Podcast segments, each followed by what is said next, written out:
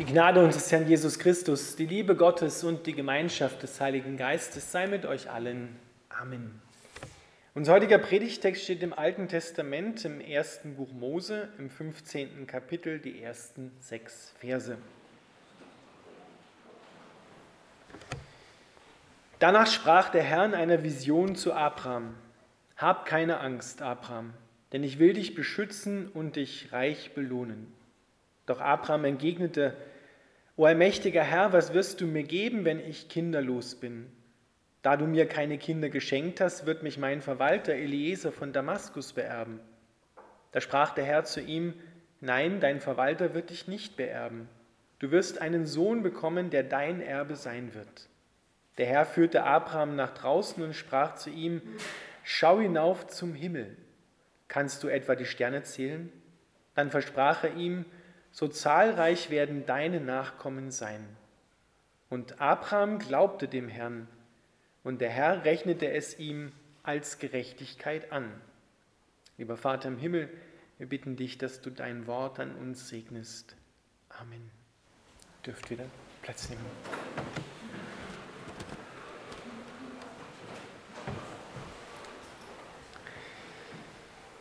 Ihr Lieben, diese Begegnung wurde für Abraham wirklich zu einer Sternstunde. Hab keine Angst, fürchte dich nicht, spricht Gott zu Abraham und das tut er immer wieder, wenn er uns Menschen begegnet. Und das seht einfach Vertrauen und Glauben schon in unser Herz hinein.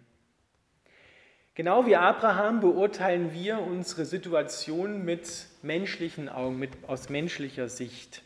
Und dann kommt aber Gott und schreibt seinen Kommentar unter unsere Bilder, unser, unsere Erlebnisse drunter.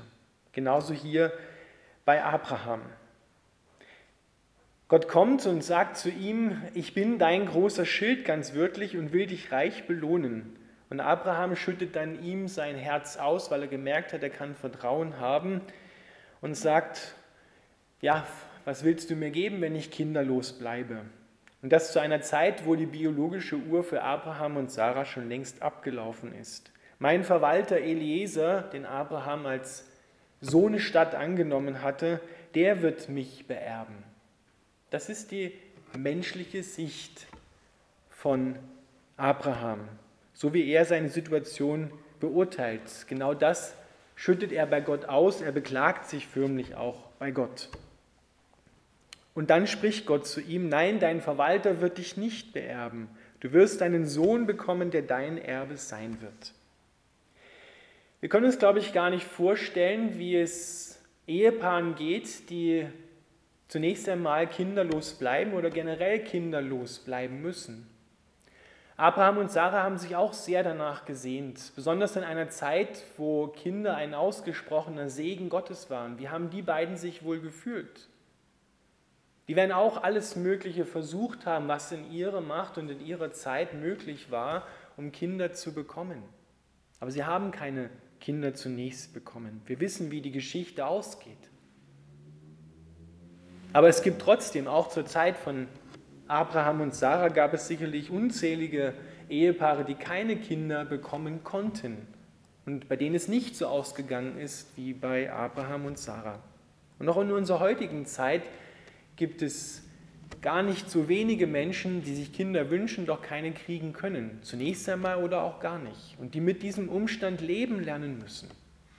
Und aus dieser Not heraus, die wir jetzt ein bisschen besser vielleicht verstehen, nur ein bisschen besser verstehen, ruft Abraham zu Gott und schüttet sein Herz bei ihm aus. Und der Herr sagt ihm, du wirst einen Erben bekommen, wirklich, der von deinem Leib ausgeht. Also nicht einen angenommenen Sohn, sondern einen echten Sohn, der von deinem Leib kommt, den du und Sarah geschenkt bekommen. Und sie bekamen ihn zu einer Zeit, wo wirklich die biologische Uhr für die beiden schon längst abgelaufen ist. Deswegen haben sie auch beide gelacht. Es wird immer nur berichtet, dass Sarah gelacht hat, aber wenn ihr mal lest, ein paar Kapitel vorher, hat auch Abraham gelacht.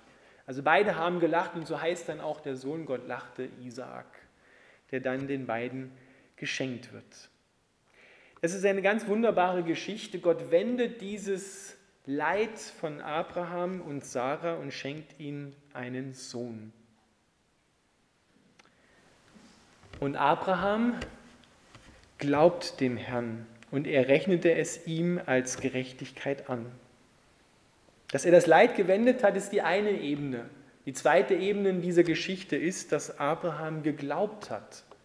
Und Abraham wird somit zu einem Vorbild, zu einem Urbild des Glaubens. Und es gibt keinen geringeren als den Apostel Paulus, der genau diese Schriftstelle 1. Mose 15, 6 vor allem, aber auch die ganze Schriftstelle im Galaterbrief und auch im Römerbrief ganz weit und tief auslegt.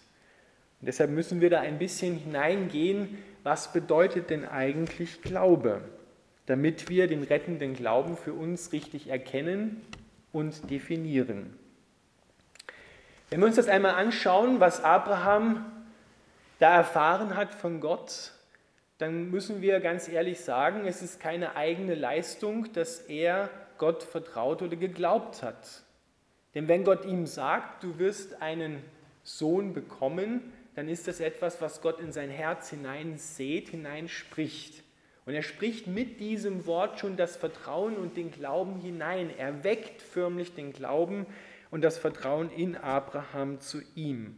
Aber trotzdem muss Abraham darin einstimmen. Er muss sich in diese Bewegung hineinnehmen lassen. Aber es ist nicht seine eigene Leistung. Glaube ist niemals eine eigene Leistung. Gott wollte, dass wir gerecht gesprochen werden ohne eigene Anstrengung, ohne eigene Leistung. Dass nicht irgendetwas übrig bleibt davon, wo wir sagen könnten, ja, das habe ich mir zuzuschreiben oder das habe ich gemacht. Denn wenn wir dann einmal in eine Krise hineinkommen und unser Glaube an uns selbst, an unserer eigenen Leistung hängt, dann wird es richtig schwierig. Weil dann zerbröselt das ganz schnell und dann fragen wir uns ja, glaube ich jetzt nicht mehr richtig?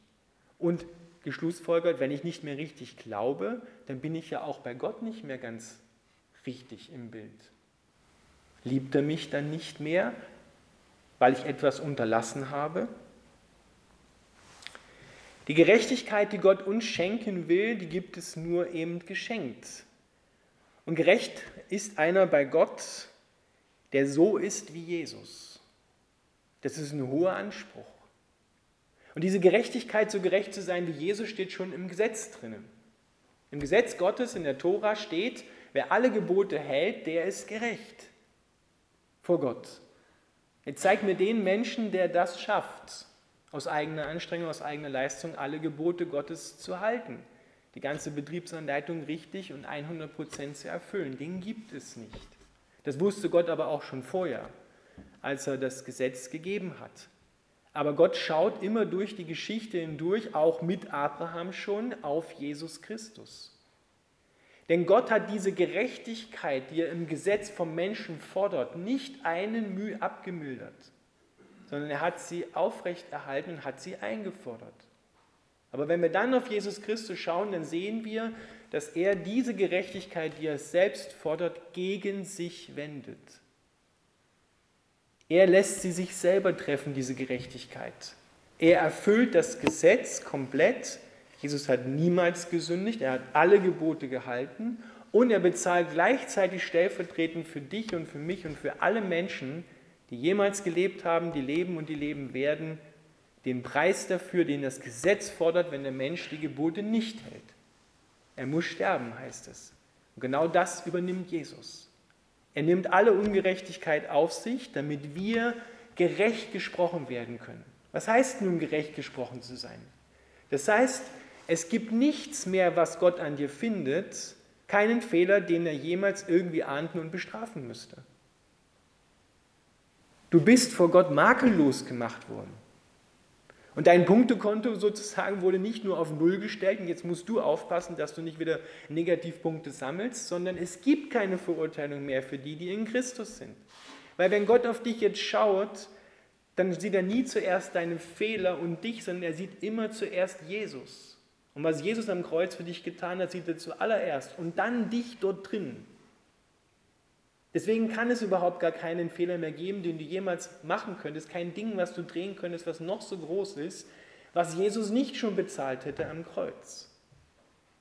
So sieht dich Gott und so hat er auch Abraham gesehen. Gott schaut immer auch wenn wir hier im Alten Testament sind, wie durch eine Jesusbrille auf Abraham.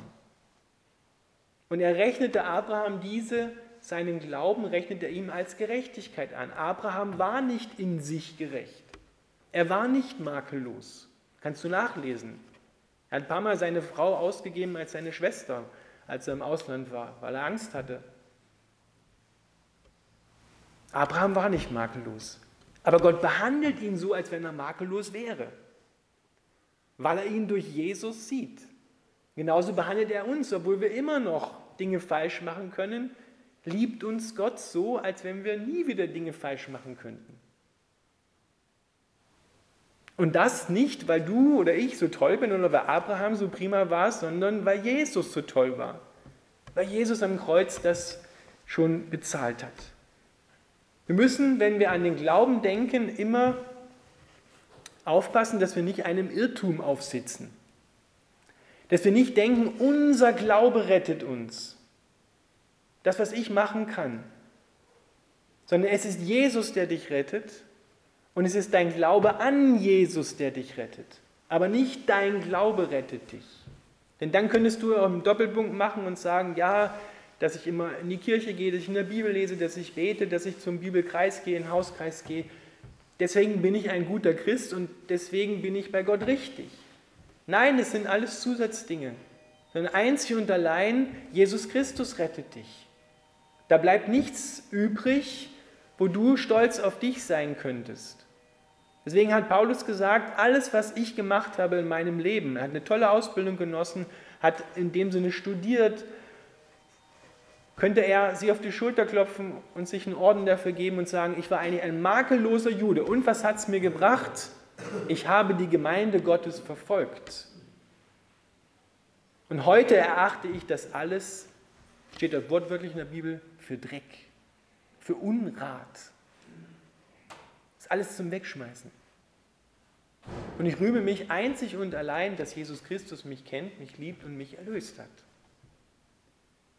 So funktioniert Glaube. Glaube ist keine eigene Leistung. Und auch was du dann aus dem Glauben machst, ist keine eigene Leistung, sondern es wird in dir hervorgerufen. Damit wir das noch ein bisschen besser verstehen, habe ich ein kleines praktisches Beispiel vorbereitet. Und ich brauche dazu einmal einen Freiwilligen, der hier zu mir nach vorne kommt. Oder eine Freiwillige. Wer mag mal schnell kommen? Du musst nichts sagen. Wer mag kommen? Sehr schön. Komm hier nach vorne, stell dich neben mich. Ich muss am Mikrofon bleiben. Manuela, ich möchte dir heute Morgen etwas schenken. Ich möchte dich wirklich segnen und dir Gutes tun. Und ich habe hier in meiner rechten Hand einen 5-Euro-Schein und den möchte ich dir gerne schenken. Glaubst du mir, dass ich einen 5-Euro-Schein in meiner rechten Hand habe und dich damit wirklich segnen will, dir wirklich Gutes tun will. Nachdem ich ihn nicht gesehen habe, bin ich mir jetzt ein bisschen unsicher. Ich möchte dich wirklich segnen damit. Ich möchte wirklich echt dir den von Herzen schenken. Aber nachdem ich dir vertraue, ja. Danke.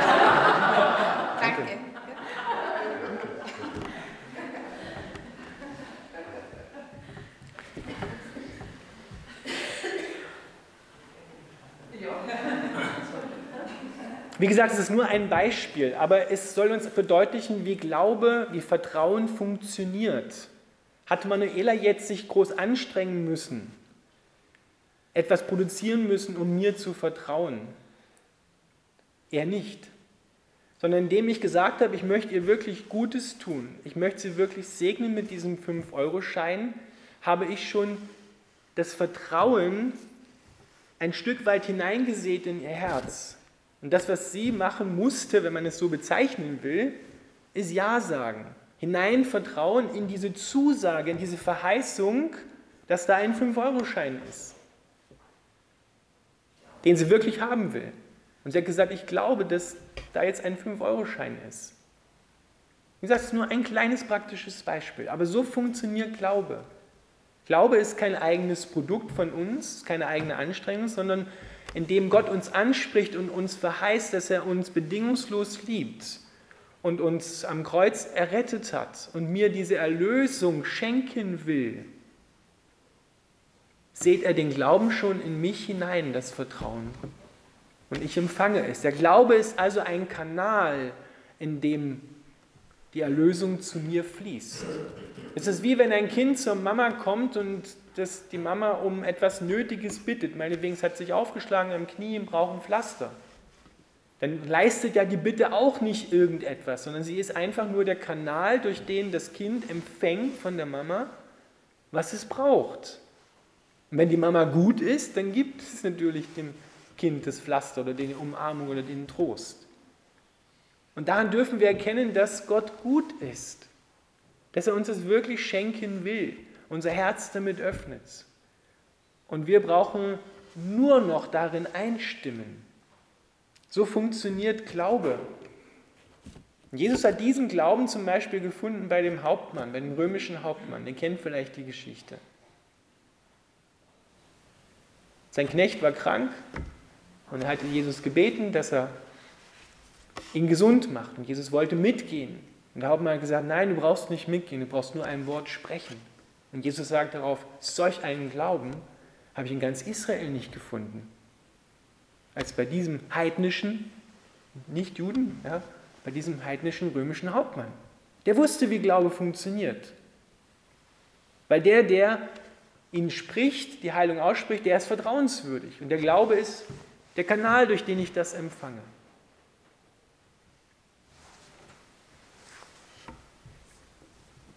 Der rettende Glaube ist ein Vertrauenstransfer. Ich höre auf mit einer Art Vertrauen und beginne eine neue Art zu vertrauen. Ich höre auf mit meinem Selbstvertrauen auf all die Dinge, die mir so sicher erscheinen.